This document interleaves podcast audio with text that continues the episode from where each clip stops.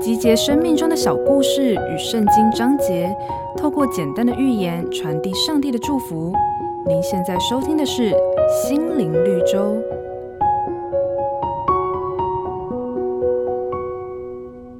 你可曾想过，握在手中的铅笔，其实呢也是一项不凡的创造。不起眼的铅笔，能将自己交在他人手里，借此来完成许多有意义的工作。而随着被使用，铅笔也会经历一次又一次的刀削与刻痕。这样的磨练，能让它成为更好使用的工具。此外，铅笔具有可被擦拭的功能，这使得它得以拥有修改错误的机会。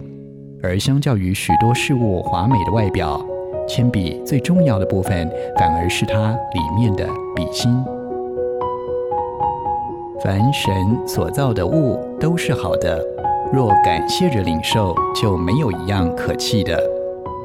其实我们每个人都像铅笔一样，我们受造都有独特而美好的目的。只要你愿意将自己交托并接受引导，让更多人从你所拥有的才能上获得帮助，即便微不足道，我们的生命也能成为他人的祝福。